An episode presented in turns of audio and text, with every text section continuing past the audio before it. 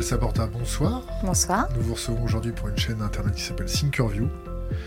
On vous reçoit dans, votre, euh, dans le cadre de votre domaine d'activité, le journalisme, l'agriculture, la santé. Comment ça va? Bah ça va pas mal, on est bien chez vous en fait.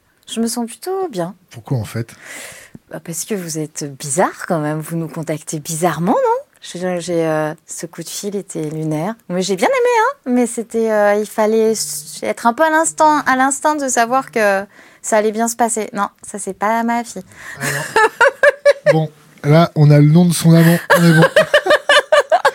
Attention les gars Il fallait pas laisser ton téléphone à portée de main. hein. T'es sûr qu'il faut pas que je réponde? Ah, Je réponds, c'est marrant, non, non. Non. Donc désolé pour ce petit aparté. Euh, c'est c'est Donc c'était lunaire et le début de l'interview l'est aussi. Comment on a fait pour vous contacter alors? Comment on a fait pour te contacter? Mais je sais pas, c'était, euh, tu m'as appelé, tu m'as dit, euh, je sais pas qui, je- tu m'as tutoyé direct, donc on peut se tutoyer, parce qu'on se connaît pas, mais on se tutoie. Tu m'as dit, je sais pas qui tu es, je vois même pas qui t'es, mais on est des hackers et on, on a vu ton nom émerger dans la communauté, donc t'es qui? Et moi j'ai bien, j'ai bien aimé en fait. Ça m'a, ça m'a paru une bonne entrée en matière qui m'a bien fait marrer en fait. Donc t'es qui succinctement? Je suis journaliste. Euh, je, me suis spécialisée en fait dans les questions effectivement euh, d'agroalimentaire, de, de- d'agriculture, euh, notamment parce que j'ai écrit une première enquête qui s'appelait le Livre noir de l'agriculture, qui m'a valu d'être assez mal vue, c'est un euphémisme, par le syndicat majoritaire de l'agriculture qui est la FNSEA. Et voilà, après j'avais fait un autre, j'en ai commis un autre sur le vin sur le Bordelais notamment, qui s'appelle Vino Business, qui m'a valu quelques, quelques petits procès avec des cadors du Bordelais. Et puis voilà, et en fait, euh, bon, bah, j'ai, euh, j'ai tendance à dire que les lobbies font leur travail de lobby et que généralement c'est pas pour notre bien, que l'industrie agroalimentaire fait du business. Et tout ça ne plaît pas aux gens, alors qu'au fond, c'est pas un happening dément de se dire que voilà, ils font plus du lobbying et du pognon que s'occuper de notre santé, quoi. Les procès, c'était pourquoi Le procès, le pire là, donc ce- celui sur le Bordelais, euh, c'était euh, le numéro. euh, Enfin, c'est- un mec qui s'appelle Hubert de Boire de la Forêt, qui a un château qui s'appelle Angélus, qui a un premier grand cru classé A. C'est du bon pinard. hein. C'est du très bon vin, effectivement. Et en fait, effectivement, j'expliquais que pour le classement de, Saint-Émilion, il avait été jugé parti, que ça faisait des, euh, si tu veux, de, de faire finalement le classement à ta main, euh, ça faisait des plus-values potentielles sur le foncier qui étaient juste mirobolantes, sur les bouteilles qui étaient pareilles, et que comme en plus, et de façon tout à fait fortuite, comme tu l'imagines, il est également euh, consultant d'une bonne partie des gens qui cherchaient à à être classés, il en avait fait un bon business model.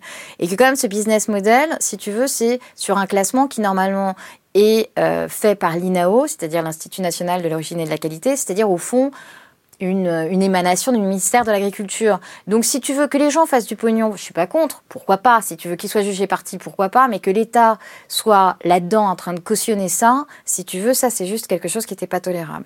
Et donc comme euh, quand même dans ces questions du Bordelais et des grands pinards en, général, euh, on est quand même dans une dans une courtisanerie totale. C'est-à-dire que c'est vrai que là, enfin, je vais pas me faire des amis, mais enfin, ils m'aiment déjà pas, donc un peu plus, un peu moins, c'est pas grave. Mais c'est vrai que si tu veux, tous ces grands dégustateurs de vin, euh, que sont les journalistes spécialisés, ils sont tellement contents d'être invités dans ces très très beaux châteaux, et on les comprend, parce qu'on est bien dans ces, dans ces grands Du châteaux. catering, c'est ça? Hein? On appelle ça du catering? Ouais. Je sais pas ce que c'est le catering, je te dis ouais, mais j'en sais rien. C'est quoi manger des petits fours gratos. Bah ouais, bah c'est ça. Mais c'est parce que tu parles anglais, moi je suis Allez, trop allez vieille. côtoyer le bourgeois. C'est ça, aller côtoyer le bourgeois. Et en fait, mais oui, mais c'est une cour. En fait, c'est une cour. Et donc, quand tu es dans la cour, il faut être bien avec le roi. Et pour être bien avec le roi, même si tu connais ses secrets, tu ne les divulgues pas. Et effectivement, moi, je. dans la même loge Alors, ça, je pense effectivement, si tu veux, que ça, ça faisait partie du truc.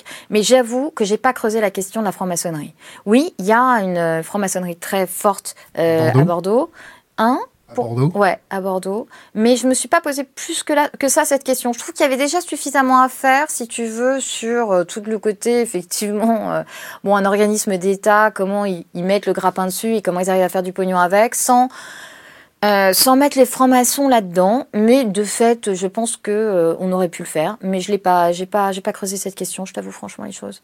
Raconte-moi cette histoire de Tours à Chablis, en plein milieu du vignoble. Bah, ça, si tu veux, c'était encore des idées à la con, hein, parce qu'en fait, il n'y a pas. Tu vois, en France, on n'a quand même pas grand chose qui marche de feu de Dieu, mais il se trouve que notre vin, ça marche très très bien. Et qu'effectivement, si tu veux, au lieu de se dire, bah, le vin, ça marche bien, on va les soutenir, on va les aider, si tu veux, ils avaient eu cette idée de faire une espèce d'usine à bitume au plein cœur du vignoble euh, bourguignon, si tu veux. Et, et, je, et bon, donc du coup, je me suis battue, on les a fait reculer. Bon, ils vont la faire ailleurs, hein, faut quand même pas rêver, si tu veux, ça va pas arrêter. Donc ils vont le faire sans doute dans des terres euh, où il y a plutôt des éleveurs laitiers que, que, du, que du chablis. Mais malgré tout, si tu veux, que l'idée leur germe euh, dans la tête euh, de faire une, une usine à bitume au cœur d'un des vignobles les plus prestigieux au monde, sans se poser la question de ce que ça va donner comme image à l'international, de sans se poser la question de, de des résidus que ça pourrait mettre dans le vin, c'est quelque chose qui me fascine. Voilà. Mais enfin, tu sais, en fait, il y a ça, il y a 50 000, 50 000, quand je te dis 50 000, il y a un, un milliard de conneries à la minute. Parce que, je suis désolée, je suis très grossière. Hein. Ça, c'est un vrai problème. C'est-à-dire que généralement, je fais attention. Là, je suis comme chez toi. Je suis un peu à l'aise, donc euh, voilà. Euh, c'est pour ça aussi que j'avais fait Foutez-nous la paix. Tu sais, j'avais fait un tour de France, en fait, de tous les mecs qui font hyper bien et qui sont en kikiné en permanence. Et, là, tu te rends compte qu'en France, autant, tu vois, on peut être euh, faible avec l'effort, hein, quand tu as affaire à l'industrie agroalimentaire, quand tu as affaire, euh, euh, comment dire, aux, grandes surfaces et tout ça. Alors là, hein, c'est vas-y que je t'offre une usine, vas-y que je te, je, te, je te, fasse du foncier pas cher, etc. Par contre, effectivement, quand ton on chéri qui appelle, là. Non, c'est pas mon chéri, là, c'est ma fille, j'espère. Non, non, c'est ton chéri. Ah, bah écoute, c'est mon chéri. Et c'est pas grave. Et donc... Je crois qu'il est en direct avec nous parce qu'il vient de raccrocher, là. Et donc, et donc, et donc, pourquoi je, je partie sur... Euh, et j'étais partie sur les gens qu'on nous enquiquine en permanence. Et donc, si tu veux, t'as des... As des, euh, as des par exemple, un mec qui s'appelle Alexandre Bain, qui fait un vin magnifique euh, à, à, Pouilly, et qui s'est retrouvé... Fumé Ouais, et qui s'est retrouvé à, à, avoir une brigade de la végétation concurrentielle. C'est-à-dire une brigade de la hauteur de l'herbe. C'est-à-dire qu'il y a des gens qui sont venus, qui ont mesuré l'herbe, et qui ont décidé que l'herbe était trop haute pour que ça reste du bon vin en appellation d'origine contrôlée. Par contre, les mecs qui utilisent des pesticides, des désherbants, si tu veux, eux, on considère que c'est pas un problème et que euh, y a, tu vois, ça ne gêne pas pour l'appellation d'origine contrôlée. Et donc, j'avais fait un tour de France de tous ces mecs qui font bien. Et en fait, ça s'est passé parce que quand j'avais fait mon livre noir de l'agriculture, il y a, des, agriculteurs qui sont venus me voir et qui m'ont dit écoute, c'est très bien, tu dénonces les, euh, les, salauds en gros, mais ce qui serait bien maintenant, c'est quand même que euh, tu vois à quel point nous qui faisons bien, on nous met des bâtons dans les roues en permanence parce qu'on fait bien. Et c'est vrai que juste ces gens-là sont des héros quotidiens, si tu veux. C'est-à-dire que moi, au début, quand ils m'envoyaient euh, par mail euh, tout ce que leur demandait l'administration, au début, je croyais que c'était des blagues, tu vois. Je veux dire, il y a un mec qui voulait euh, pouvoir vendre juste son poulet à la cantine d'en face, mais il a mis deux ans à avoir les autorisations parce que son ventilateur était trop petit, trop gros, mal placé, parce que le clou pour accrocher la pelle, euh, pour ramasser les plumes, n'était pas à la bonne hauteur, parce que mais des trucs, mais que t'imagines même pas. Et donc ce mec s'est battu pendant deux ans avec en changeant de place son ventilateur, en mettant son clou un petit peu plus comme si. Et moi je trouve que ces gens sont des héros quotidiens, tout ça pour qu'effectivement pouvoir livrer la cantine d'en face. Tu comprends aussi les gens qui se battent pour les normes sanitaires, qui se battent pour tout ça, non? Moi, je comprends très bien les gens qui se battent pour les normes sanitaires. Si tu veux, je me bats pour les normes sanitaires. Le vrai problème, c'est qu'aujourd'hui, si tu veux, l'industrie agroalimentaire a réussi un hold-up génial, c'est-à-dire de dire, au fond, les mecs, tout ce qui compte, tout ce qui est la, gestion du sanitaire, ça va être nous. Ça va, et on va édicter des normes. Et ces normes, en fait, c'est extraordinaire. Il n'y a que l'industrie agroalimentaire qui soit capable de les respecter. Et tu vois, ces normes sanitaires, on est en plein dedans, tu vois? Sauf que Regarde quand tu as l'affaire Lactalis qui explose. Regarde quand il y a cette histoire de, lait contaminé pour les bébés. Transparence. Là, à ce moment-là, on se rend compte que c'est du bullshit, ces normes sanitaires, si tu veux. Que, comme on est dans l'autocontrôle de l'industrie agroalimentaire par elle-même, et eh ben, qu'est-ce qui se passe? Eh ben, d'autocontrôle foireux en autocontrôle foireux, ils sont toujours blancs comme neige alors qu'ils savent que le lait n'est pas n'est pas net, tu vois ce que je veux dire Et on est là-dedans. Et par contre, entre-temps, on aura fait crever tous les petits producteurs euh, de lait cru en leur disant non mais vous êtes jamais dans les clous, tu vois Donc moi, ce qui m'embête, c'est que sous prétexte que soi-disant c'est pour sauver notre santé, on est en train de faire crever tout ce qu'on fait de mieux en France de petits producteurs, que notre santé, en même temps, elle n'est pas préservée. Parce que regarde, le fipronil dans les œufs, non, mais le fipronil dans les œufs, c'est pas les œufs, sûr. Ouais, mais c'était c'était pas c'était pas des c'était pas des petits producteurs. Le fipronil qui est un Un insecticide, c'est un antipoux. Donc si tu veux, et pourquoi il y a besoin d'antipoux? C'est parce que les, les poules sont tellement collées les unes aux autres qu'il y a des parasites. Parce qu'on est dans des univers concentrationnaires. Pourquoi il y a autant besoin euh, de, euh, euh, de médicaments et de, de comment dire d'antibiotiques dans les, dans les élevages porcins? Mais parce que c'est des, des, univers concentrationnaires. Donc si tu veux, on, crée la pathologie en ayant des élevages concentrationnaires, et après, si tu veux, on, on, crée le, le, problème, et après, on érige la norme sanitaire en disant non mais on va tout résoudre. L'élevage, la grippe aviaire, c'était la même histoire. La grippe aviaire, on nous a dit ah non mais attendez, la grippe aviaire, le vrai problème, c'est les animaux sauvages. Est-ce que tu as vu, quand tu te baladais l'année dernière, des oiseaux sauvages qui te tombaient sur la tête? Ça te tombait de rue sur la tête? Non, ça t'est jamais tombé de rue sur la tête parce que ça n'a jamais été le problème, ça n'a jamais été les animaux sauvages. Ils se posent, ils vont faire coucou aux animaux d'élevage, ils se transmettent leurs maladies.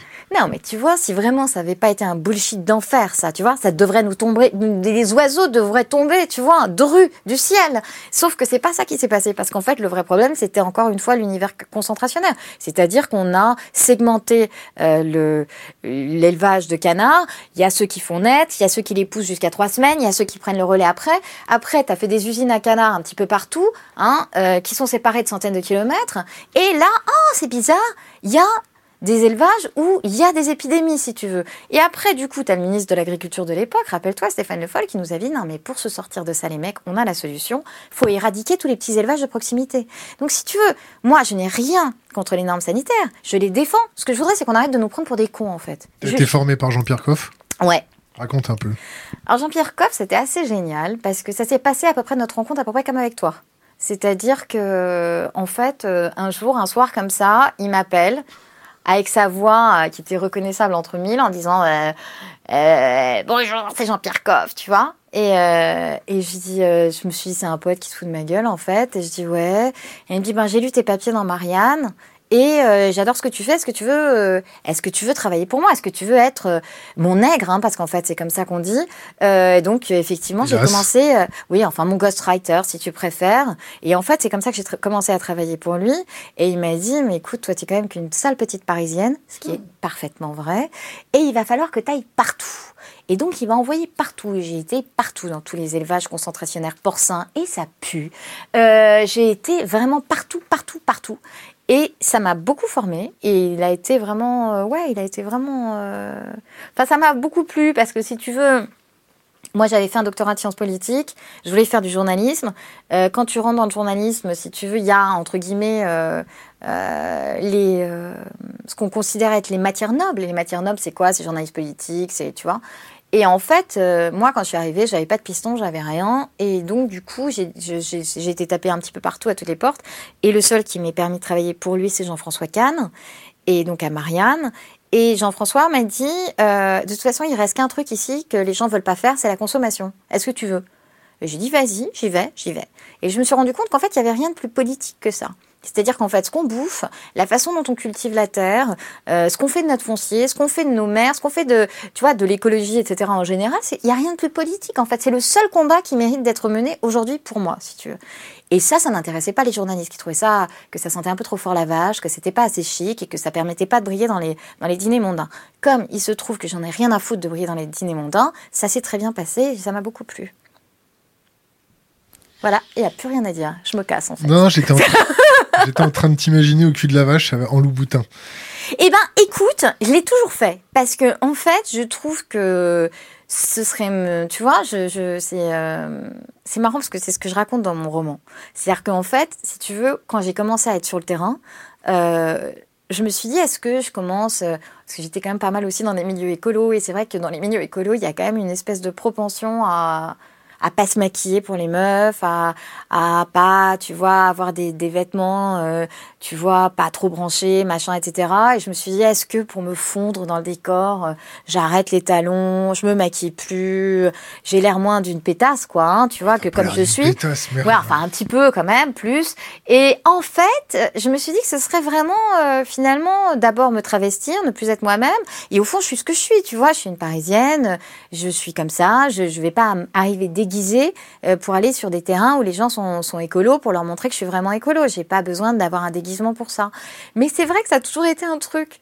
À chaque fois que je partais en reportage et que j'avais mes petits, euh, mes petits échantillons de parfum euh, d'une grande marque, tu vois, et je me dis, ah, quand même, et j'allais chercher dans la poubelle les, les emballages pour pas que ça se voit, parce que j'avais un peu honte d'être une, tu vois, bah, de pas être parfaitement après, bio, tu après, après ce, ce petit entraînement pour te faire le palais, parce que tu as dû te faire le palais aussi au passage, non? Vois. Ouais, C'était pas un peu tard pour te faire le palais? Mais je t'emmerde. C'est pas ça qu'il faut dire, non? Non Si. Euh, Le palais- le T'as pas palais- d'âge? Le palais, quel âge tu as? 41 ans? Ouais, j'ai 41 ans. Combien tu gagnes? Écoute, cette année, je gagne bien ma vie. Cette année, je dois être à 4000 balles par mois. Net? Ouais. Combien t'as vendu de bouquins? Alors, ça dépend desquels. Euh, le livre noir de l'agriculture, on en a vendu plus de 100 000. Euh, Vino Business, j'ai dû en vendre 25 000. Euh, Foutez-nous la paix, 40 000, à peu près. Est-ce que ça a eu un impact sur les politiques Qu'une petite nana comme toi, pas trop mal apprêtée, commence à, à polir sa pierre autour de sujets qui sont touchy? Est-ce que les politiques te regardent toujours de haut ou tu commences à être un petit peu dérangeante Euh, Est-ce qu'ils commencent à écouter tes propositions? Est-ce que tu formules des propositions dans tes bouquins? Écoute, je vais te raconter, euh, je vais te raconter mon entretien avec Stéphane Le Foll, l'ancien ministre de l'Agriculture. C'était lunaire. Donc c'était pour Foutez-nous la paix. J'avais été le voir, j'étais avec tous les trucs, tu sais, qui allaient de travers, la brigade de la hauteur de l'herbe, tous les trucs déments que j'avais trouvés, quoi. Donc je suis allée voir son cabinet, qui m'a reçu très gentiment, etc., etc. Et euh, je vois Le Foll qui me dit, euh, donc son cabinet à qui je dis, il y a ça, il y a ça, il y a ça. Ils prennent des notes. Il dit, ah ouais, il y a ça, t'es sûr? Je dis oui, je suis sûre, il y a ça, il y a ça, il y a ça. Ah ouais, t'es sûre? Ouais, ouais, je suis sûre, donc voilà. Oh, incroyable quand même Je- En fait, t'attends pas qu'ils te disent incroyable, t'attends juste qu'ils disent c'est inadmissible, je m'en occupe demain, quoi. Tu vois Non, juste, euh, j'ai l'impression d'être Martine, euh, Martine chez chez, les politiques en train de leur apprendre comment ça se passe. Dis, bon, ok. Et donc, si tu veux, euh, finalement... L'entretien se passe, donc je vois qu'ils prennent des notes, qu'effectivement ils me disent qu'ils n'en reviennent pas que ça existe, donc j'étais un peu désespérée. Et je vois le folle qui me tient un discours sur la qualité, le machin, le truc, mais exactement ce que j'avais envie d'entendre. Mais tu sais, mais tu peux pas savoir. C'est vraiment, j'en aurais eu les larmes aux yeux. L'agriculture, c'est ci, c'est ça. Je fais ok. Et après, il allait présenter sa loi au Sénat. Et donc, je dis, ah bah tiens, je vais aller vous écouter aussi euh, au Sénat, là, juste après. Et là, il me tutoie direct, il me dit, ah, mais laisse tomber, euh, te fais pas chier, je vais juste aller par- parler devant deux, trois connards, euh, t'inquiète pas. Je vais y avoir deux, trois connards, et moi, je venir vous écouter. Et là, le mec est là-bas, et là, il dit exactement l'inverse, mais l'inverse, mais mot pour mot, de tout ce qu'il m'avait dit quand on était face à face. L'inverse. Mais oui, il faut arrêter de se faire chier avec l'écologie. Enfin, il ne disait pas comme ça parce qu'on était au Sénat. Mais il faut qu'il y ait des installations qu'on facilite, les installations de porcherie industrielle, qu'on fasse pareil pour l'aviculture, qu'on fasse pareil pour les gros élevages laitiers. Et là, si tu veux, j'ai eu comme l'impression que le sol se dérobait sous mes pas. C'est-à-dire que je pense pas être une ravie de la crèche et je pense pas, tu vois, être née de la dernière pluie. Mais malgré ça, si tu veux, ce truc de certains politiques, et je les mets pas tous dans le même panier, il y a des gens hyper courageux, euh, voilà, mais que, tu vois, de te tenir le discours que tu as envie d'entendre et de tenir le discours inverse devant une autre, tu vois, euh, communauté, pour reprendre vos... C'est un truc que je comprends pas, si tu veux. Parce que, parce que voilà, parce que c'est pas possible, tu vois, et, je pense qu'on en crève, et je pense que si le premier parti de France, en France, c'est l'abstentionnisme, et le second, c'est, euh, comment il s'appelle maintenant le Front National, je me rappelle plus, là, enfin, euh, le Rassemblement National, euh, si tu veux, c'est pas pour rien. C'est qu'au fond, on a perdu, tu vois, la confiance dans nos politiques, parce que... Dans parce nos journalistes aussi, non? Mais ben oui, mais, mais, mais on a on n'a pas franchement tort. Il y a un journalisme de cours en France aussi, il faut quand même dire les choses. Je veux dire, il y a... euh, c'est vrai que, tu vois, moi, je me rappelle que quand j'ai sorti mon, mon Vino Business, vraiment, si tu veux, c'était un truc de fou. C'est-à-dire que les mecs m'appelaient, ils disaient, vraiment, oh, super ton bouquin, génial, on a vachement aimé. Bon, en revanche, là, tu vois, le supplément 20, c'est tant de milliers d'euros pour le journal, donc euh, on n'en parlera pas, si tu veux. Espèce de truc d'omerta. Parce qu'en fait, si tu veux, c'est le pognon. Le pognon, c'est ça. Donc, si tu veux, on en crève de ça aussi. C'est-à-dire qu'entre les politiques, euh, avec lesquels il faut pas se froisser, parce que bon, c'est quand même chic d'être bien vu par les politiques, il y a quand même ça. Euh, les mecs qui tiennent les cordons de la bourse, euh, tu te dis, mais euh, bon, bah sinon, euh, voilà. Et moi, je vais dire un truc, c'est moi, c'est un truc de, c'est pour ça que j'ai une espèce de vision un peu mercenaire de mon passage dans les médias. C'est-à-dire que à chaque fois, je suis, un, je, comme je suis plutôt une bonne cliente, je, me fais démarcher par des radios commerciales, et à chaque fois, je me demande dans combien de temps je vais me faire virer, si tu veux, parce que euh, je dure six mois un an, un an et demi, deux ans, et au bout d'un moment, les annonceurs disent ah, c'est pas possible, elle fait trop chier, euh, pas possible. Donc, je finis toujours par me faire virer. Au début, je trouvais ça très très triste. Maintenant, je m'en fous complètement. C'est-à-dire que j'attends de me faire virer. Je sais je retrouverai quelqu'un. Parce que de toute façon, le système, entre guillemets, a besoin de gens comme moi pour montrer que, tu vois, ils sont libres. Puis au bout d'un moment, ils font... On a beau être libre, là, elle fait vraiment chier. Et ils me foutent dehors. Et je trouve d'autres qui ont besoin de montrer qu'ils sont libres jusqu'à ce que je les fasse trop chier. Et c'est comme ça. Voilà. Les prétextes, euh, quand ils te foutent à la porte, c'est quoi? En fait, généralement, si tu vois, au début, il y a des gens qui sont cash, tu vois, Jean- Jean-Jacques Bourdin, il te dit qu'il m'a vraiment tenu par les cheveux pendant des, des- des mois et des mois. Euh, si tu veux, il y a un moment, il m'a dit c'est compliqué les annonceurs et lui, il a été cash. Bourdin, il a été cash direct. Il n'a même pas fait semblant. Euh, c'est ça que euh, moi j'aime bien chez ce mec-là. Euh, mais après, les autres, ils te proposent des trucs euh, que tu veux pas faire. Ils disent non, c'est sympa, tous tes trucs sur, euh, euh, tu vois, l'industrie agroalimentaire, euh, que tu tapes sur Carrefour, tout. Si tu pouvais plutôt nous faire, tu vois, un comparatif des déodorants le matin, on trouverait ça super. Donc une fois, deux fois, trois fois, ils te proposent, tu vois, et tu déclines poliment le comparatif de déodorant que t'as pas tellement envie de faire. Et à la quatrième fois, ils disent non, mais si tu veux pas faire le comparatif de déodorant, on va pas pouvoir continuer, tu vois. Donc en fait, ça se passe comme ça. Mais je sais que quand j'en suis au comparatif de déodorant, c'est qu'ils veulent vraiment me foutre dehors. Tes collègues, ils sont solidaires avec toi? Moi, si tu veux, bah, après, si tu veux, le truc, moi, je, moi, je cracherai pas sur les autres, si tu veux. Je veux dire, euh, euh, moi, j'ai toujours été, euh, je sais pas comment dire. Normal, non, je sais pas si je suis normale. Je sais pas si je suis normale. respectant la charte de Munich? Non, mais je veux dire, C'est je, quoi la charte de Munich? Je sais pas. T'as une carte de presse? Ouais, Depuis combien de temps? Je sais pas. 10 ans, 15 ans. Et je sais pas ce que c'est, c'est mal. ah ouais, C'est très mal. Bon, bah, je suis désolée. Ah ouais. C'est, c'est comme. euh, C'est- l'équivalent du sulfite euh, dans le pinard. quoi. Ouais, bah, tant pis, écoute. La, la- la charte des droits et devoirs du journaliste. Ah oui. Bah, écoute, je sais pas, moi, je, je je pense que je l'ai même jamais lu. Ah ouais, Mais. Euh... c'est mal. Je te jure que c'est mal. C'est très mal. Ah. Mais- donc mais ça, tu vas prendre cher pendant encore trois quarts d'heure. Mais bon, bah tant pis. Mais, mais, mais, mais je pense que instinctivement, je pense que je- j'ai toujours été à peu près réglo. Maintenant, si tu veux que mes petits camarades, entre guillemets, aient des angoisses euh, sur leur boulot, sur leur avenir et tout ça, je sur cracherai pas. bancaire. ouais. Tu vois, je cracherai pas là-dessus parce que, je veux dire, de fait, moi j'ai. comprends qu'il y a une soumission consentie Écoute, de fait, c'est casse-gueule, si tu veux. Quand je défonce Maud Fontenoy à France Télévisions, tu vois ce que je veux dire Oh, attends, Qu'est-ce que tu lui as mis? Ouais, je lui ai mis, je lui ai mis. Oh D'accord. Ok Oh, bah, Et puis c'était suffisamment court pour faire une Tug Life, mais d'anthologie. Bon.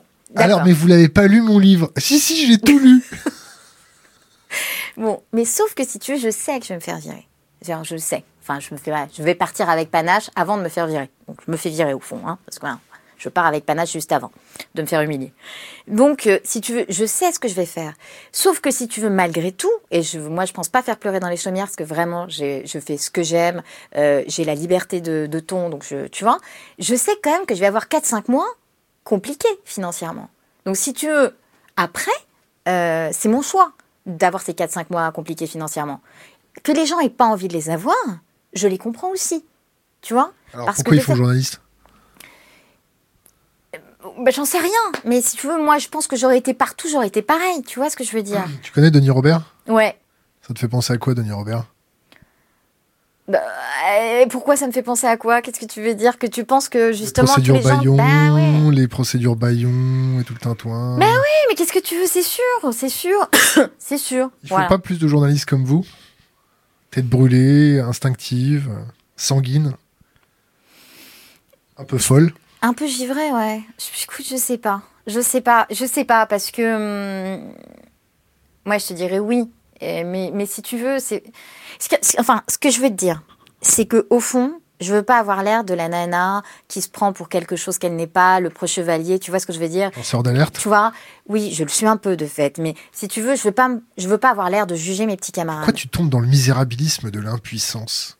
Ah non, mais je suis pas du tout. Moi, je pense qu'on est puissant. C'est-à-dire que moi, je suis pas du tout dans le misérabilisme de l'impuissance. Moi, je pense qu'on est puissant. Je pense que les, quand, quand, les, quand les politiques veulent être courageux, tu vois, par exemple, je pense à Joël Labbé, le sénateur Joël Labbé qui se bat comme un chien. Je pense à Brigitte Alain, euh, sénatrice aussi. Je veux dire, il y a des gens, quand ils se battent, euh, députés, euh, ça marche, tu vois. Donc, je pense pas qu'on soit impuissant. Je pense juste que euh, c'est plus casse-gueule d'ouvrir sa gueule. Voilà. Et que certains préfèrent ne pas le faire, je les comprends. Je te dis pas que je ferai pareil, je te dis je comprends. C'est vrai que si tu veux, euh, je pense que je, je fermerai davantage ma gueule. J'aurai peut-être aujourd'hui mon émission à la télé, mon émission à la radio. Je gagnerai sans doute euh, cinq fois mieux ma vie qu'aujourd'hui, etc., etc. Mais moi, je trouve que ce qui compte dans la vie, c'est pas de gagner sa vie comme un dingue. Je trouve que je la gagne très bien. C'est de pouvoir être libre libre de dire ce qu'on a envie de dire, d'enquêter sur ce qu'on a envie d'enquêter, et surtout libre de, de, de construire un avenir pour nos enfants. Parce que tu vois, c'est ça qui compte en fait. Qu'est-ce qui va rester à la fin Hein il va rester quoi Tous ces, tous ces gens-là qui sont contents qu'on leur donne des breloques, là, des, légions d'honneur, des machins, des trucs, pour quel honneur d'ailleurs, on se demande.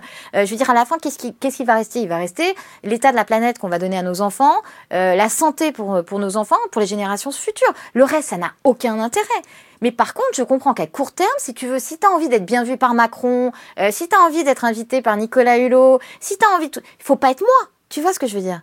Faut pas être moi. Et, voilà, bon, il se trouve que j'ai même pas besoin de me forcer parce que tout ça ne m'intéresse pas. Mais si ça m'intéressait, je pense qu'il y a beaucoup de gens que ça intéresse, je comprends qu'ils ne le fassent pas. Je pense qu'effectivement, il faut mieux être un petit peu un ton en dessous. Ou avaler des sabres. Oui, mais je pense pas que ça leur coûte, j'ai envie de te dire. je pense qu'ils le font avec, euh, tu vois. Ah, le réflexe de, le réflexe de déglutition. Mais voilà, bah, je pense que, voilà, je pense que. Et après, pourquoi pas? Je veux dire, il y a toujours eu des courtisans quand tu relis les mémoires de Saint-Simon, tu vois. Je veux dire, il y a toujours eu des gens qui, qui, faisaient des petits pas de deux devant les marquis, devant les, devant les rois, devant les machins. Bon, bah. Qu'il serait pas temps que les journalistes fassent un peu le ménage euh, derrière ceux qui font des petits pas de deux ah, moi, je pense que les, ceux qui font les pas de deux sont quand même la majorité. Hein. Donc, euh, ça me paraît compliqué ce que tu nous proposes. peut vous aider? Ah non, mais moi je suis à fond. Mais euh, si tu veux, je pense que c'est compliqué. Je pense que si tu veux, euh, de fait, euh, quand on se retrouve. Tu vois, là, ce, ce midi, on, avait, on recevait un mec dont j'ai oublié le nom d'ailleurs, un navigateur sur Europe 1. Et, et le mec t'explique longuement qu'il il lutte pour la planète, le machin, le truc et tout ça, mais que par contre, il est climato-sceptique. Bon, une fois, deux fois, trois fois, puis arrive la minute où je dois parler, et là, je le défonce. Hein. Je lui dis qu'il explique qu'il a toujours été mal conseillé, que machin que truc, et je lui dis sans doute vous avez été mal conseillé une fois de plus. Et il y avait une autre nana, une autre navigatrice qui nous expliquait à quel point c'était extraordinaire, le pôle, les pôles, les machins, et que du coup maintenant elle était devenue, euh, elle était devenue, comment on dit, en fait organisatrice de voyage.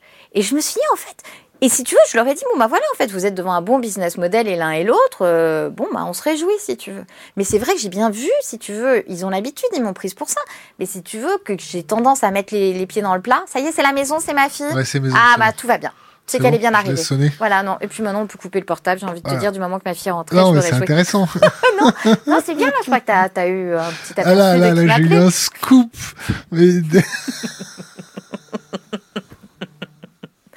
c'est pas bien, ça on peut être un hacker, on peut être un hacker au grand cœur, j'ai envie de te dire, ah bah, non eh, On est au grand cœur, on n'a rien dit, t'as vu Bon alors, on va changer de sujet histoire de te permettre de, pouvoir respirer un peu.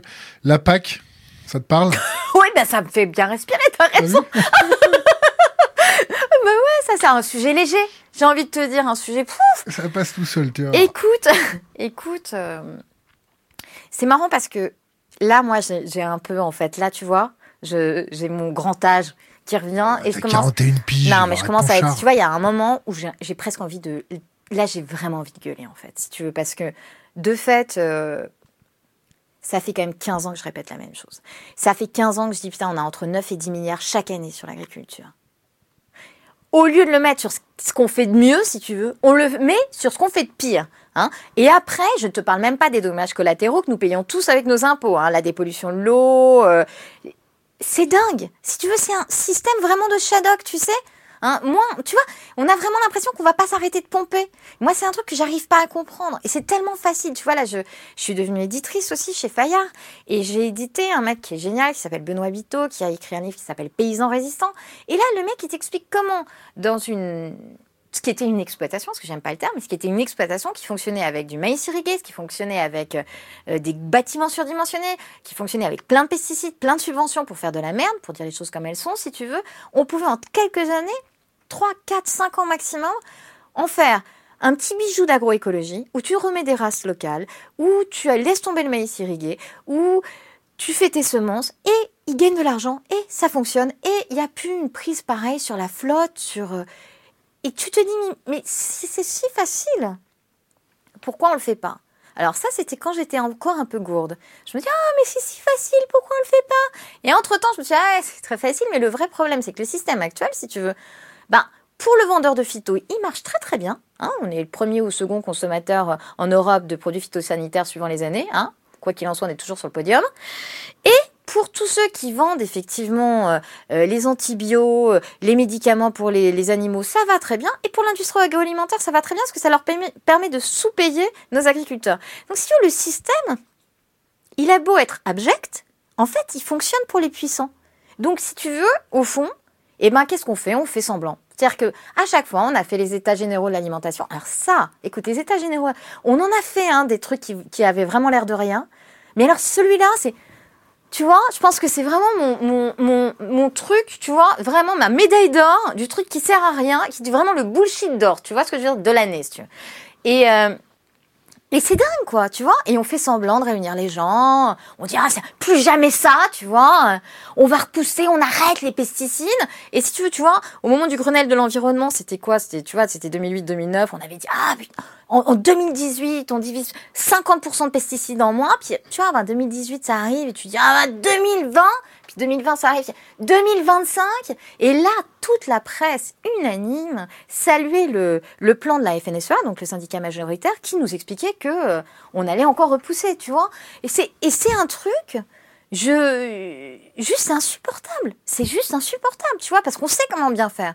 On sait comment bien faire. Et je suis désolée, mais nos enfants méritent qu'on le fasse bien, tu vois. On sait, qu'on, sait comment bien faire. Qu'est-ce que t'appelles bien faire? C'est-à-dire euh, ben, on sait comment nourrir les gens correctement, sans trop de merde dedans, sans perturbateurs endocriniens. Ben voilà. Sans... Et eh ben voilà, t'as tout dit. Et, et, et, donc on sait comment bien faire. Mais la transition entre le repos des sols qu'on a dopé pendant euh, des décennies aux produits phytosanitaires et euh, le productivisme qu'on demande aux gens, est-ce que tu penses pas que cette phase de transition va engendrer des, des troubles ou des augmentations de prix qui seront ingérables pour le pouvoir politique. Écoute, le vrai problème qu'on a aujourd'hui, c'est-à-dire que politiquement... Tu as compris ma question. Oui, j'ai très bien compris ta question. Parce qu'en fait, euh, tu sais, sous mes airs, ça tu, tu, sais ce que, tu sais ce que disait Gainsbourg Non, qu'est-ce qu'il disait? Je prends les femmes pour ce qu'elles sont. Non, je, et je, non, on verra ça plus tard. D'accord, on verra ça plus tard. Ça, c'est comme euh, tout le reste, ça, ça restera. Euh, ok. Et donc, euh, bon, bref, ce que je veux dire, c'est qu'aujourd'hui, la nourriture, si tu veux, l'argent de la PAC, pour revenir à l'argent de la PAC, aujourd'hui, il sert à sursubventionner une agriculture dont on paye les dommages collatéraux.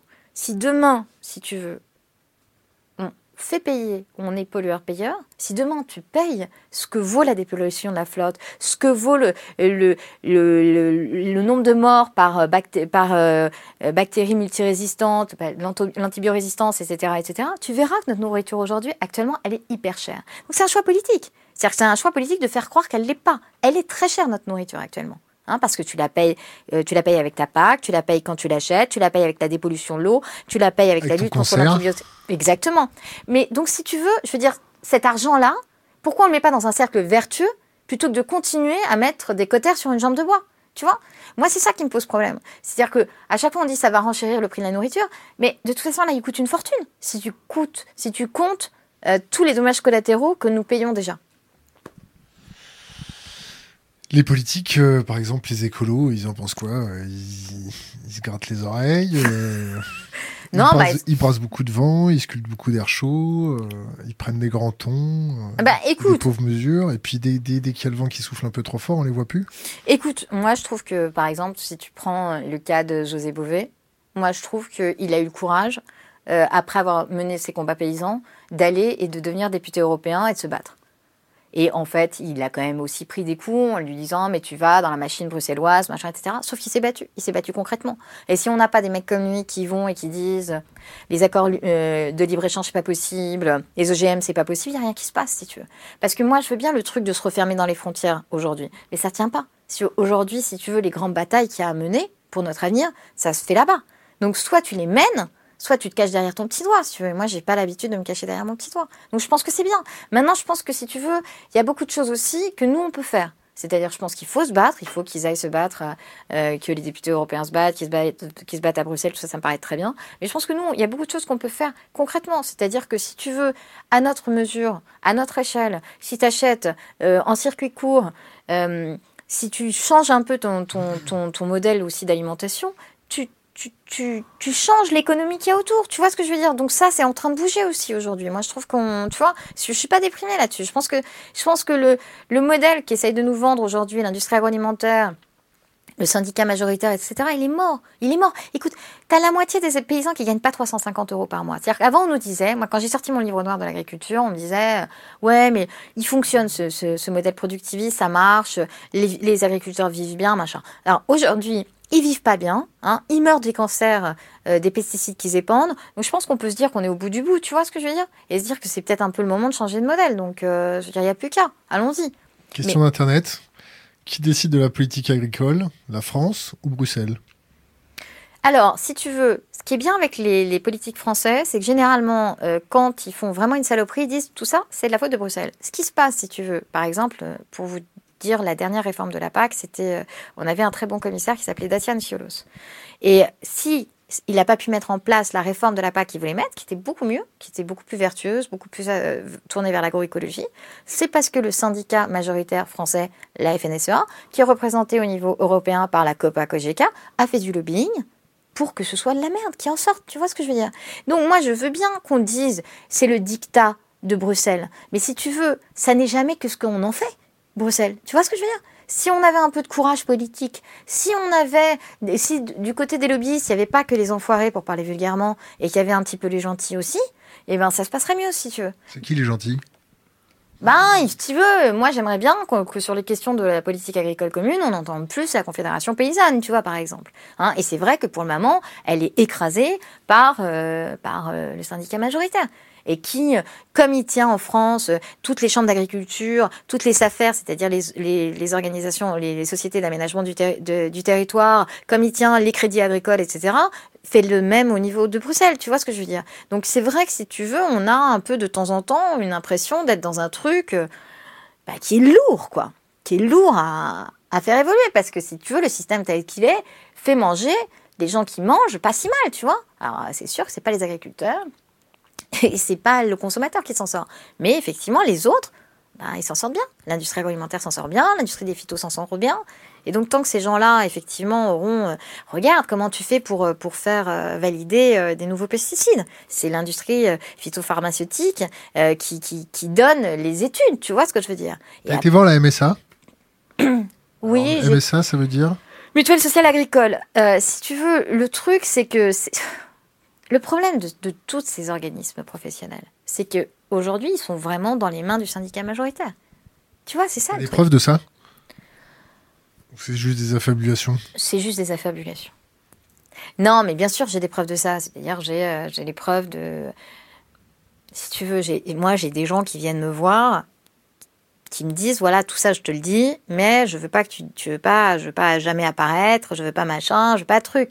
Tu vois, par exemple, sur, euh, il y a un, ça, moi d'ailleurs, en plus, ça me touche parce que tu vois, il y avait un éleveur qui m'a parlé, euh, qui travaillait pour un, le grand groupe euh, de, de, viande. Hein. Il n'y en a pas 36, c'est Bigard, qui publie pas ses comptes d'ailleurs, comme Lactalis, parce que ces gens-là sont intouchables. Et. Euh... Bim Mais c'est vrai, si tu veux que je te dise? C'est vrai. On a, il y a la loi pour les petits, qui n'est pas celle que vous soyez. Hein. Tu votes quoi? J'ai beaucoup de mal à voter.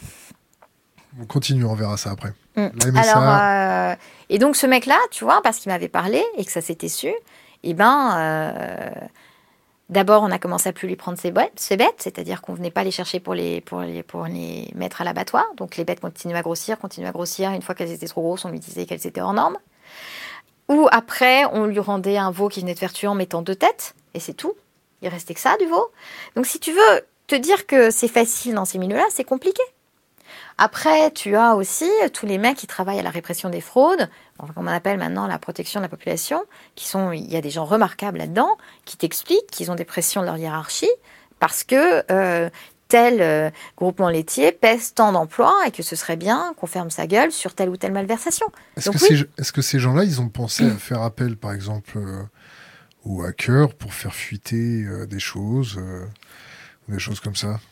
Non, mais c'est peut-être une bonne idée, t'as raison. Mais moi non plus, j'y avais pas pensé, j'avoue. Le suicide des agriculteurs, ça te parle? T'as les chiffres? Écoute, ça c'est vraiment une catastrophe, tu vois ce que je veux dire? C'est euh, ce truc d'accepter que qu'un jour sur deux, il y a un agriculteur qui meurt et qui se suicide. Euh, je veux dire, c'est comme on accepte qu'il soit sous-payé, comme on accepte qu'il meure des pesticides qu'ils épandent. Je veux dire, c'est un truc, je trouve que l'état de solitude dans lequel on laisse ces agriculteurs, c'est juste pas possible, si tu veux et que sous couvert qu'une fois par an, il y ait la grand-messe du salon de l'agriculture où on fasse semblant que tout aille bien, Madame la Marquise, si tu veux, je trouve que c'est juste, juste une catastrophe. Mais c'est une catastrophe parce que si tu veux, c'est les gens qui nous nourrissent, tu vois. Je veux dire, il n'y a rien de plus important au fond qu'agriculteur plus que ça. Tu vois Il faut vivre le territoire. Le palais, ils nous connectent avec la nature, ils nous permettent de cuisiner des bons petits plats pour nos chéris ou des choses comme ça. Ouais, oui, bah D'avoir un orgasme gustatif euh, entre la corme et les vins. S'il n'y avait pas un agriculteur, un viticulteur derrière, nous, les Français, on ferait quoi? Je suis d'accord. 50% de la drague qui s'envole? Alors il faut les remercier. Je suis d'accord.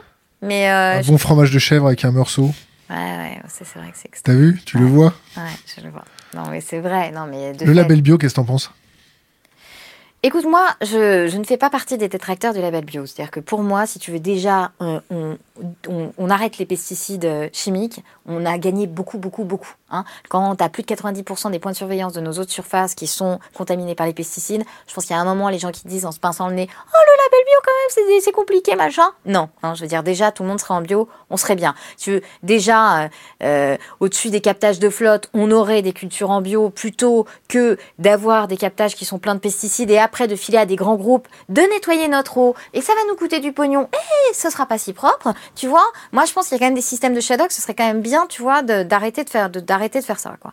Donc, déjà, je suis pas mécontente. Après, si c'est pour faire euh, du haricot vert bio qui vient du Kenya, euh, avec les populations locales qui peuvent pas se nourrir euh, pour faire des pour faire des cultures d'exportation, ça juste c'est une catastrophe. Ça c'est sûr. Hein, donc si tu veux, pour moi bio, ça rime avec local, hein, et ça rime avec production de saison. Donc si c'est pour faire du bio sous serre qui vient du bout du monde, ça n'a pas de sens. Donc voilà. Maintenant, au moins, il n'y a plus de pesticides chimiques, c'est déjà ça de gagner, j'ai envie de te dire. La pêche? Oh ben écoute, euh, tous les trucs de surpêche, c'est une catastrophe aussi. Je ne vais pas dire le contraire. Je veux dire, on est dans un monde de fous. Et euh, Comment on reconnaît un beau homard? Ça, j'adore le homard. Qu'est-ce que c'est Comment tu le choisis sur le marché? On reviendra sur la pêche après.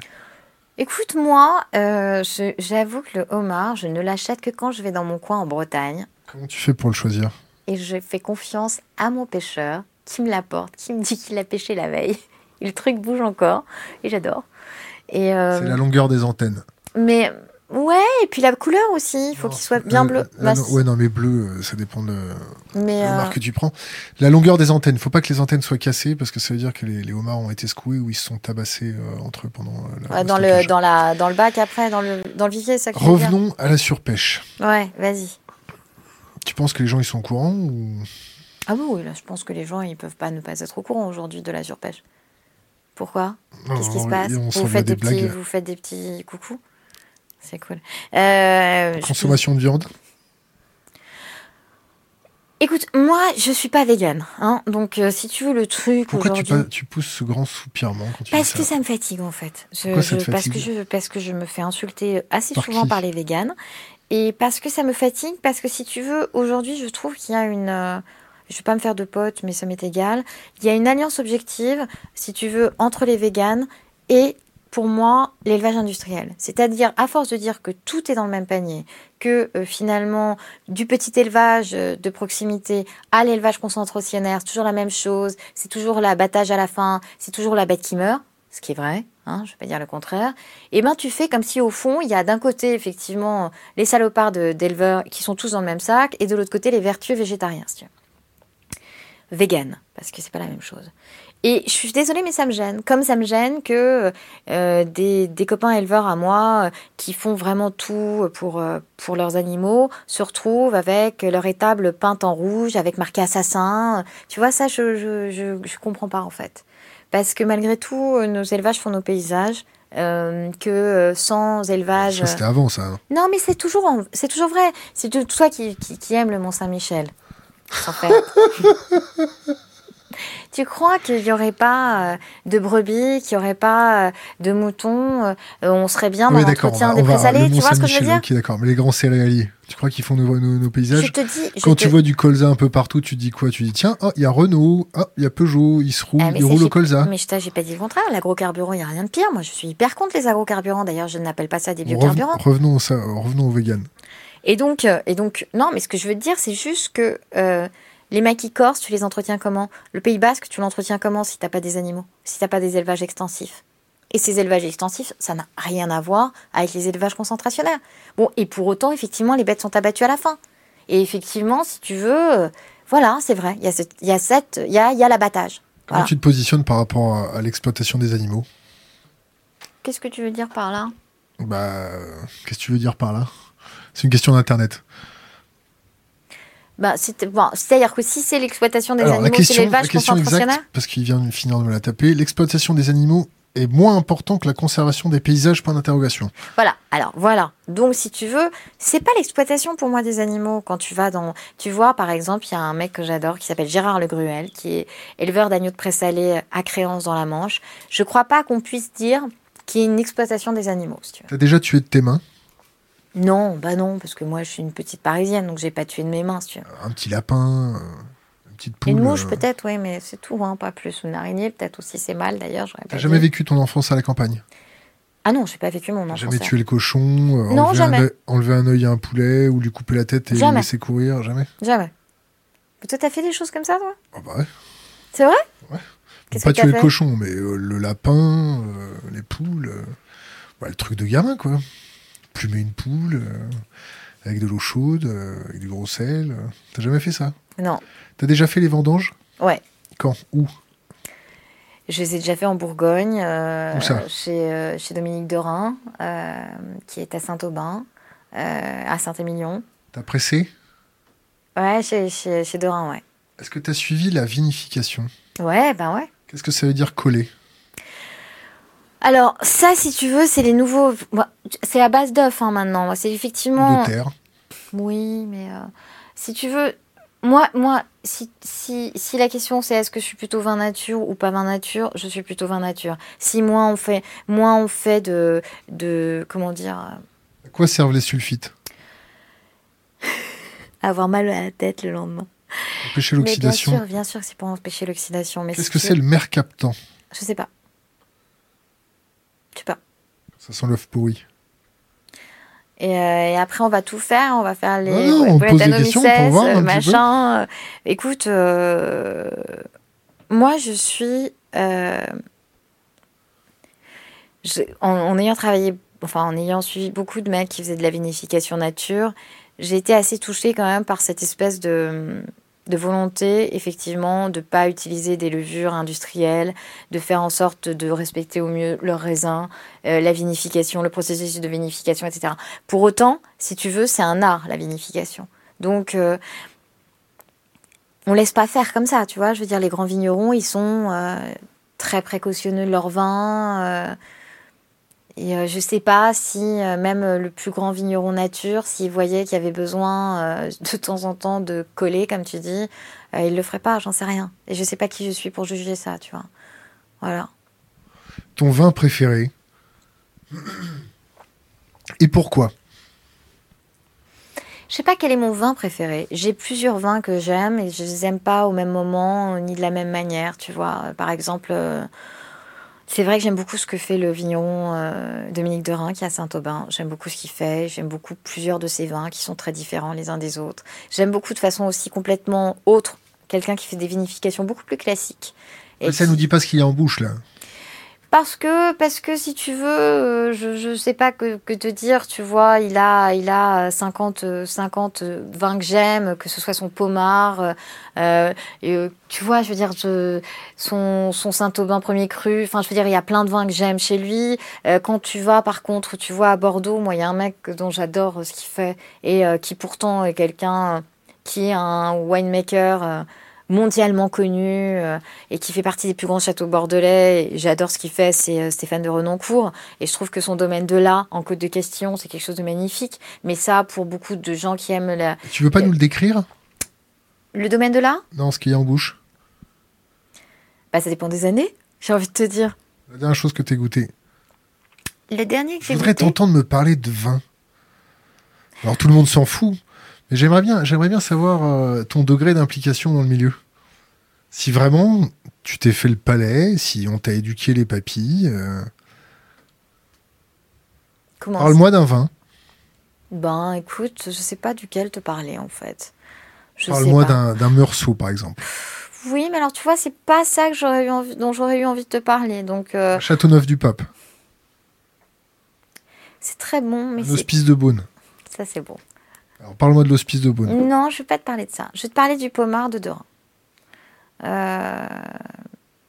Ou je vais te parler du Code de question de, de, de Renoncourt. Je sais pas. Attention, on écoute. Non, mais parce que je suis pas une spécialiste, tu Moi, je suis une amatrice, en fait. Moi, je me pique pas d'être, euh, tu vois, justement. Quand tu dois parler de vin à l'étranger. Ah, bah, moi, je parle pas de vin. Non, mais quand tu dois, par exemple, tu as une copine américaine qui vient manger à la maison, tu lui parles du vin comment? Alors en fait, moi, les gens qui me parlent de vin me font chier dans l'ensemble. Hein. Ce que j'aime, c'est le boire. Et c'est pas disserter vois, c'est comme les gens qui te font une exégèse après t'avoir sauté sur comment ils t'ont baisé. Ça me fait un peu pareil, en que fait. on va formuler ça différemment. Est-ce que ça, ta mémoire olfactive te permet de, de réfléchir? Je sais pas ce que ça veut dire, ça. Ce que je veux dire, c'est que, tu vois, je...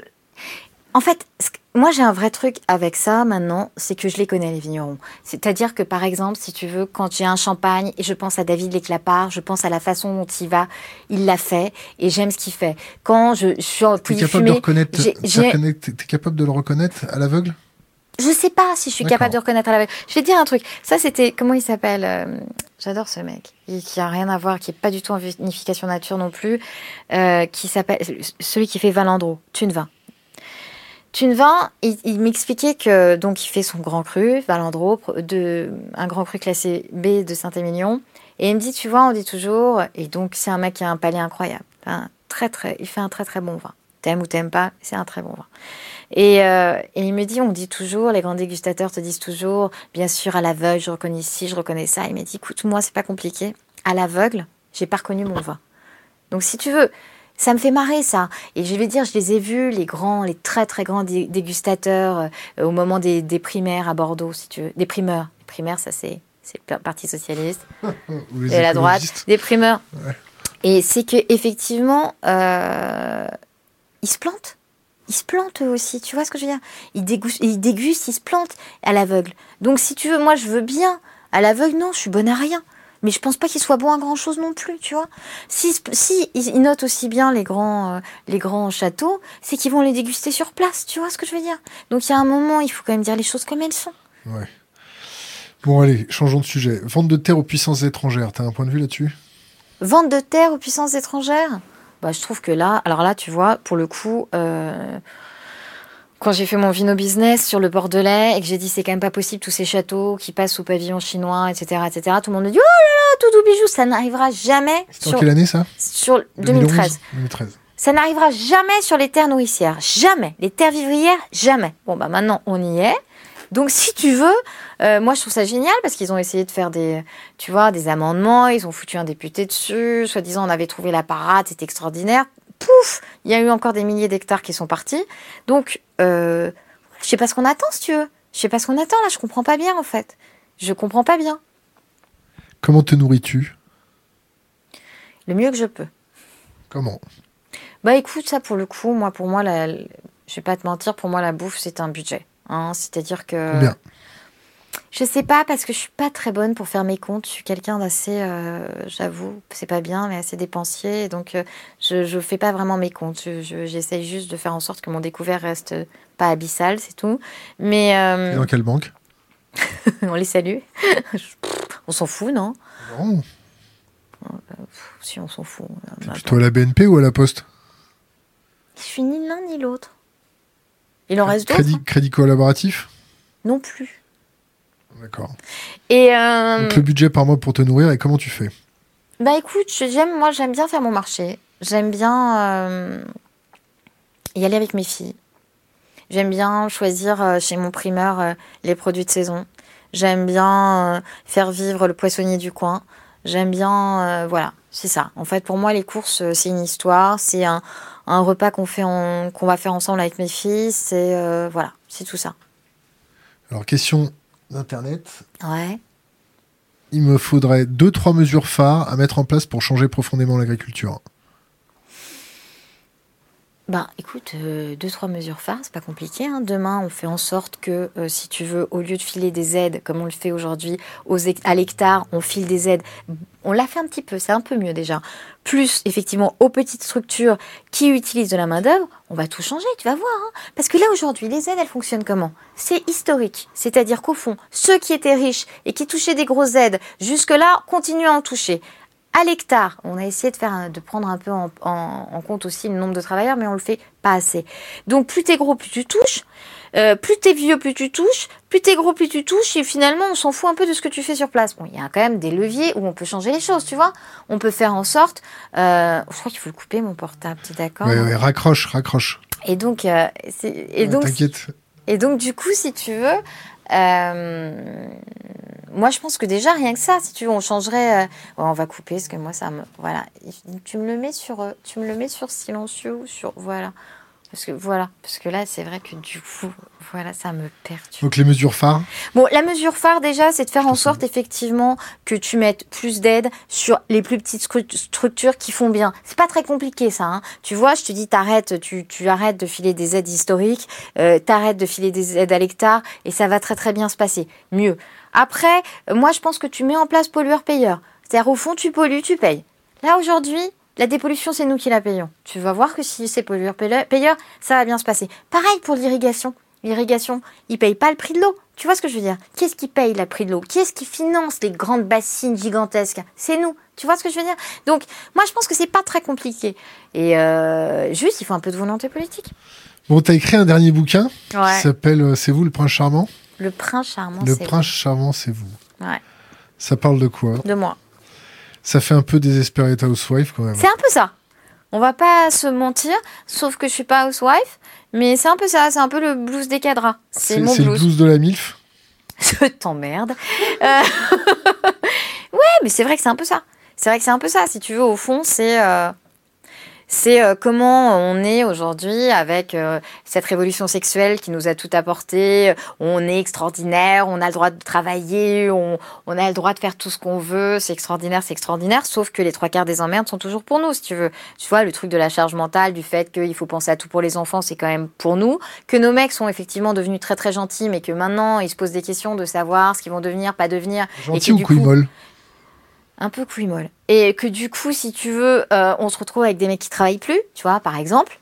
Et donc, si tu veux, c'est bien gentil, mais euh, t'as l'impression que euh, si la libération de la femme, c'est juste que j'ai le droit de bosser pour 15, d'avoir toute la charge mentale sur la tête, tout le poids de la maison et de courir dans tous les sens pour faire bouillir la marmite, ça devient compliqué, si tu veux. Et donc, ce roman, au fond, c'est un peu ma vie, si tu veux. C'est-à-dire, euh, comment tu fais euh, pour être sur le terrain, pour être, soi-disant, cette journaliste conquérante, waouh, super et d'un autre côté, toute la trivialité du quotidien où, où tu te dis qu'au fond, bah, quelque part, t'aimerais bien qu'il y ait un prince charmant qui arrive, qui te sauve et que t'aies pas tout sur la tronche en permanence, tu vois? Voilà. Et donc, c'est un peu ça. C'est euh, moi qui cours entre mes enfants, euh, euh, le personnage qui est mon, ex-mari et, et effectivement qui essaye de, de croire que le prince charmant est possible et que tout va s'arranger à la fin. Et voilà. Donc c'est un peu, mais c'est assez générationnel, hein, parce que c'est toutes les nanas de mon âge qui courent dans tous les sens et euh, qui ont beaucoup de choses sur le coin de la figure et, euh, et c'est pas si facile en fait. On n'est pas Wonder Woman.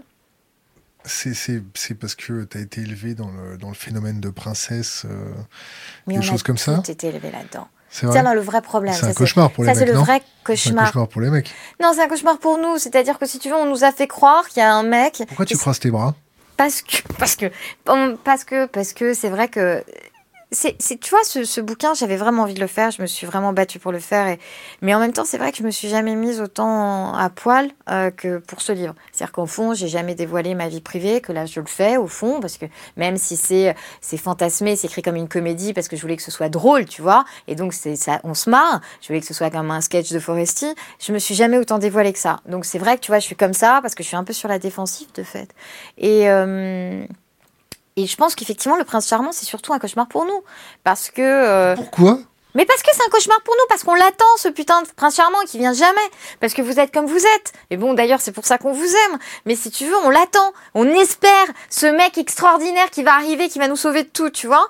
Et c'est vrai que si tu veux, c'est ce que je raconte, c'est qu'au fond, finalement, je m'en sors quand je comprends ce que m'a dit mon psy depuis 15 ans. Que ça n'existe pas. Que le prince charmant, c'est vous, c'est toi, c'est moi. Enfin, tu vois, je veux dire, chacun est son propre prince charmant, mais il n'y aura pas une personne qui va m'enlever sur son cheval blanc. Pourtant, ce serait bien chouette, hein. Et me sauver à moi-même, tu vois ce que je veux dire. Et donc voilà. Mais sauf que c'est vrai que c'est compliqué. C'est vrai que quand en plus tu fais un métier comme le mien où tu es toujours par Mons et par Vaux, etc. Euh, c'est quoi le stéréotype du prince charmant? Tel que je l'imaginais, que je le rêvais Oh ben écoute, c'est extraordinaire, il s'occupe de tout, il gagne très bien sa vie, il est hyper gentil, hyper attentionné, il pense à tout. Euh, il change les spots quand ça pète, enfin tout se passe bien, tu vois, j'ai envie de te dire. Et en fait, en vrai, dans la vraie vie, euh, ben, tu te retrouves pour tes 40 ans euh, avec ton mec qui a pas pensé à t'acheter un gâteau d'anniversaire et que tu as une grosse euh, éponge avec des bougies princesses que tu as mis dedans et tu te dis c'est un grand moment de solitude, tu vois ce que je dire? En fait, c'est ça. Et donc, au fond, ce que je raconte, c'est qu'entre on éponge en bougie princesse et et autres spots non changés, si tu veux, que euh, bah, la vie quotidienne n'est pas évidente et que on a beau être soi-disant Wonder Woman qui court partout pour défendre, euh, tu vois, le petit paysan euh, qui pour qui c'est dur, et eh ben euh, voilà, c'est pas facile, c'est pas facile, tu vois, et a effectivement cette cette charge mentale, qu'il y a effectivement ce truc de ces hommes nouveaux qui aujourd'hui s'occupent un peu des enfants, mais sous prétexte qu'ils s'en occupent un peu, ben ben du coup euh, ils ont le droit et c'est très bien peut-être, hein, mais euh, de plus bosser, de réfléchir à ce qu'ils vont faire, et du coup toi t'es là, ben t'as un peu tout sur les épaules quand même, en fait. Et bon, bah, j'irai pas jusqu'à dire que c'est pas facile, mais bon, il y a des moments. Des moments, c'est pas si facile quand même.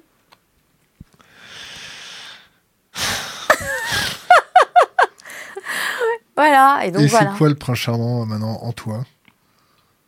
Bah, Si tu veux, déjà, maintenant j'ai compris que. Euh, bah, que le prince charmant, voilà, que le prince charmant, c'est moi. C'est-à-dire qu'effectivement, qu'il n'y a pas. Euh, que personne ne me sauvera, si tu veux. Et que donc, si tu veux, il y a un moment, euh, bah, les choses sont comme elles sont, mais il n'y aura pas une personnalité extraordinaire qui va m'enlever sur son cheval. Je trouve ça triste, hein. Note bien, parce que j'aimais bien l'idée qu'il y ait cette personne extraordinaire qui existe. Genre hein. grand, balèze, avec un grand cheval, euh, un peu genre, un peu genre rustre, bûcheron. Alors ça, c'est un vrai truc. C'est marrant que tu dis ça, parce que de fait, et ça, je ne vais pas me faire copine avec le féminisme, enfin tant pis, c'est que je pense qu'à force d'avoir le mec tellement gentil, tu vois, et qui s'occupe des... un peu androgyne, non? Oui. Et ben, de fait, c'est vrai qu'on a un petit fantasme du mec un peu macho, pas trop, hein, parce que euh, pas à question... Euh, pas trop?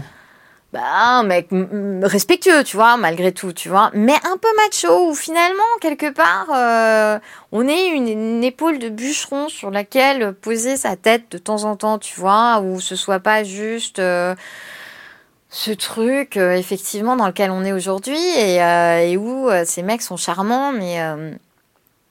mais c'est vrai qu'ils sont... Tu vois, j'avais l'impression, moi, j'avais l'impression d'être devenu le mari, en fait. Et en fait, ça, c'est vrai que c'est compliqué aussi c'est compliqué aussi. Est-ce qu'on a, est-ce qu'on rêvait d'être le mari un jour? Non, tu vois. On n'a jamais rêvé d'être le mari. On est devenu aujourd'hui le mari plus la femme. Parce que quand même, malgré tout, les trois quarts des emmerdes, tu vois, penser à l'inscription à la piscine, l'inscription à la colo, faire les courses, les emmener chez le, chez le médecin, c'est quand même toujours nous. Plus, en fait, après, bon, bah, comme après, euh, ces nouveaux hommes, eh ben, ils ont envie de se chercher, de se trouver professionnellement. Bon, il faut quand même, malgré tout, assurer, euh, assurer euh, financièrement. Et que euh, on a la gueule à la maison parce que on existe trop. Donc c'est pas évident. Comment tu, te positionnes sur les questions de féminisme au XXIe siècle? Mais c'est pas facile. Je pense que, mais je pense que c'est pas facile pour les mecs non plus. Hein. Mais je sais pas comment je me positionne. Si tu veux, je, quand j'entends des féministes, moi je trouve que si tu, si tu veux me parler de MeToo par exemple. Ouais, MeToo? Ben, tu sais, euh, balance ton porc, euh, blabli, blabli. Ah ouais, balance ton porc, ouais. Bon, si tu veux te dire qu'il n'y a pas des porcs sur cette terre, il y en a. Hein que euh, moi, même en tant que journaliste, j'ai jamais eu des gros cons qui ont essayé de, de, de, de, se servir de leur position hiérarchique pour obtenir des faveurs. C'est évident. Maintenant, ce truc. Ça t'est déjà arrivé? Bien sûr. De faire? À jamais. Non, jamais. Alors ça vraiment, c'est un truc. Je l'ai payé parce que de fait, euh, j'ai perdu des jobs. Et c'est inacceptable. T'es sorti du bois euh, un peu pour les balancer? Non, parce que ça ne me plaît pas. Ça me... ils vont bien dormir ce soir. Je m'en fous. Je m'en fous, si tu veux. Je veux dire, euh, de fait, si tu veux, ce que je pense, c'est que à l'avenir, il faut éduquer les gamins, les petits garçons, pour qu'ils pensent pas qu'une fille, quand elle dit non, c'est peut-être. Tu vois ce que je veux dire? Ça, je suis entièrement d'accord. Maintenant, euh, si tu veux, ce mouvement euh, de délation généralisée, où au fond, on a le droit de, de balancer sur les réseaux sociaux ou dans les médias le nom de tel et tel mec sans aucune vérification, me gêne. Vraiment. Vraiment, ça me gêne, si tu veux. Parce que on va se rendre compte qu'il y a des mecs qui ont été balancés qui méritaient pas de naître. Et que par contre, il y a des gros porcs qui doivent être encore bien tranquilles parce qu'ils ont suffisamment les manettes du pouvoir en main pour qu'on leur foute bien la paix. Tu vois ce que je veux dire en tête là, non? Oui. Donc si tu veux, il y a un moment, moi je veux bien, tu vois, mais euh, si c'est juste pour qu'on fasse semblant qu'on sorte quatre noms et que ce soit business as usual, tu vois ce que je veux dire, que ce soit toujours la même merde, euh, j'ai envie de te dire, ça me plaît pas. Je préférerais qu'on, tu vois, ça c'est comme pour l'agriculture. Hein. Le tout c'est pas de mettre en, en, exergue deux trucs qui marchent bien et continuer euh, le même bordel avec les mêmes usages de produits phytosanitaires. Là c'est pas de dire il y a trois gros porcs, on les a identifiés maintenant. Tout va très bien, Madame la Marquise. C'est pas vrai. Donc il faut un truc de fond, il faut éduquer les mômes, ça c'est sûr. Mais par contre, euh, il faut aussi que chacun ait sa place. Et je pense qu'aujourd'hui dans les relations hommes-femmes c'est compliqué. Je pense que c'est compliqué. T'as des recommandations pour faire changer tout ça non, j'en ai pas. Tu vois, moi, j'ai déjà du mal. J'ai été obligée d'écrire un roman pour raconter ça de façon marrante sur euh, comment je m'en sors toute seule dans mon propre bordel. Donc, je me permettrai pas de juger sur, le, sur ce que doivent faire les autres. Tu vois ce que je veux dire? J'ai juste essayé, moi, de m'en sortir à ma juste mesure et de me rendre compte que euh, de temps en temps, en tant que femme, j'avais le droit, euh, un, de pas avoir tout sur le dos et de dire merde quand j'avais envie de dire merde, de me barrer quand j'avais envie de me barrer et euh, effectivement euh, d'avoir un mec attentionné si j'en avais envie ou un bûcheron si j'en avais envie. Donc rien que ça, déjà, ça a été un énorme progrès. Tu peux même pas t'imaginer. Si, si, j'imagine, tout à fait. Question d'Internet. Qu'est-ce qui cause cette situation? Point d'interrogation. L'éducation, la culture? Je pense qu'il y a un peu de tout ça. Hein. Je pense que... Je pense que... Je pense que, si tu veux, pour les mecs, les mecs qui se cherchent et qui sont devenus très féminins, je pense qu'il y a effectivement. Qui assument leur part de féminité. Ou qui assument leur part de féminité. Et c'est très bien. Moi, je trouve très bien que les, gens, les, les, mecs maintenant s'occupent de leurs enfants, etc., etc. Je trouve ça très bien. Mais je pense qu'on est arrivé aujourd'hui à un truc où, au fond, je vais dire un truc très, très, très vulgaire. J'ai le droit? Bien sûr, tu as le droit. Je crois qu'on leur a un peu trop coupé les couilles aux mecs. C'est-à-dire que je pense qu'effectivement, aujourd'hui, euh, on se retrouve euh, finalement avec des mecs qui s'occupent très bien de leurs enfants, qui sont très gentils, qui machin, qui truc, et à qui on a donné une place presque féminine, si tu veux. Et que du coup, c'est compliqué pour eux, mais c'est aussi hyper compliqué pour nous. Et je pense que ça, c'est un contre-coup, effectivement, de mai 68, si tu veux. C'est très bien, libération de la femme, c'est extraordinaire, voilà, on est devenus des femmes successful, on travaille, machin, etc. Pour nous, c'est génial. Et d'un autre côté, c'est aussi l'enfer, parce que comme je te dis, on a le droit de tout. Ok, on travaille, on travaille comme des folles, on gagne notre vie, on a quand même toujours sur le dos toutes les questions, mais je te dis, mais toutes les questions, de, je veux dire, voilà, de si j'achète les chaussettes de mes enfants, c'est que, je sais pas, toi, si tu as des enfants, mais qui s'occupe d'acheter les chaussettes, les culottes, le machin, les courses, le truc, c'est toujours nous, tu vois. Qui s'occupe de savoir si les vaccins sont à jour, le machin, le truc, c'est toujours nous, tu vois ce que je veux dire? Mais, euh, le mec, effectivement, il est à côté, et d'un autre côté, il a une nana qui réussit qui prend une place de plus en plus importante. Il essaye de s'occuper des, mots, mais c'est vrai que c'est pas, entre guillemets, encore valorisé suffisamment. C'est-à-dire qu'au fond, on le regarde comme l'homme au foyer, est-ce que c'est si bien vu? Et tu vois, moi, finalement, qu'est-ce que je raconte? C'est que j'avais un homme au foyer, et que je n'en pouvais plus. Parce que je, me retrouvais, je ne trouvais plus ma place de mère. J'avais l'impression d'être le père, et j'avais pas envie d'être le père. Hein, et que j'avais envie qu'il aille bosser, et que j'avais envie presque d'un bûcheron, tu vois. Tu vois ce que je veux dire? Et c'est affreux de dire ça. Je sens que je vais pas me faire copine avec les féministes. Mais si tu veux, voilà, c'est vrai. Tu vois, il y a un moment, tu te dis, mais c'est... Oh, mais j'ai pas signé pour ça. Mais comment ça se fait? Tu vois ce que je veux dire? Mais je comprends que tu te cherches. Mais trouve-toi vite. Tu vois? Tu trouves que je suis monstrueuse Non, du tout. On n'est pas là pour juger. ça tombe bien, j'ai envie de te dire. Quel prochain sujet ne nous cherche pas quand même? Quel prochain sujet tu aimerais aborder en tant que journaliste?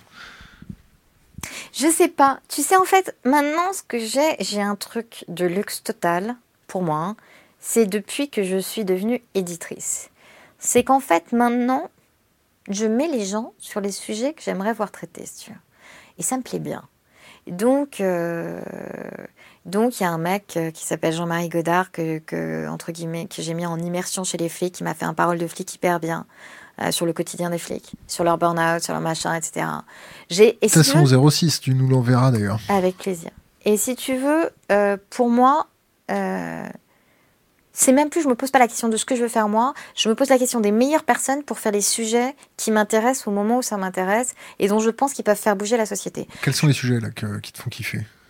Là, tu vois, par exemple. La condition des flics. La condition des flics, je trouvais ça intéressant parce que si tu veux, quand tu comprends que les mecs viennent avec leur rouleau de PQ dans leur commissariat, qui s'achètent eux-mêmes leur matos et, euh, et, et, qui sont toujours au bord du burn-out, bah, tu comprends que, entre guillemets, le service public qui fait qu'on fait encore société et qui est en fait le rempart pour qu'on dorme bien, il est dans un état de décrépitude totale tu vois.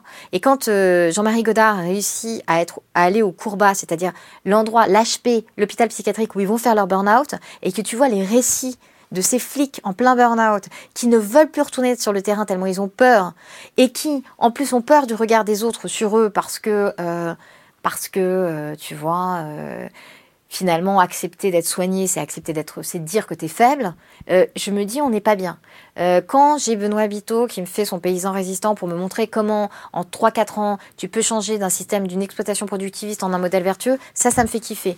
Quand j'ai euh, par exemple Thomas Porcher qui me fait son traité hérétique, pour pas dire son anti-manuel d'économie, pour me dire au fond on passe ce temps à nous dire que on n'a jamais réformé euh, le, marché du travail. Je peux vous dire que depuis 7-8 ans, on a eu déjà 165 réformes. Je trouve que ça fait du bien. Et donc, si tu veux, moi, pour moi, mon combat demain, c'est ça. C'est pas tellement ce que je vais faire moi, c'est ce que vont faire les meilleurs d'entre nous pour faire bouger la société.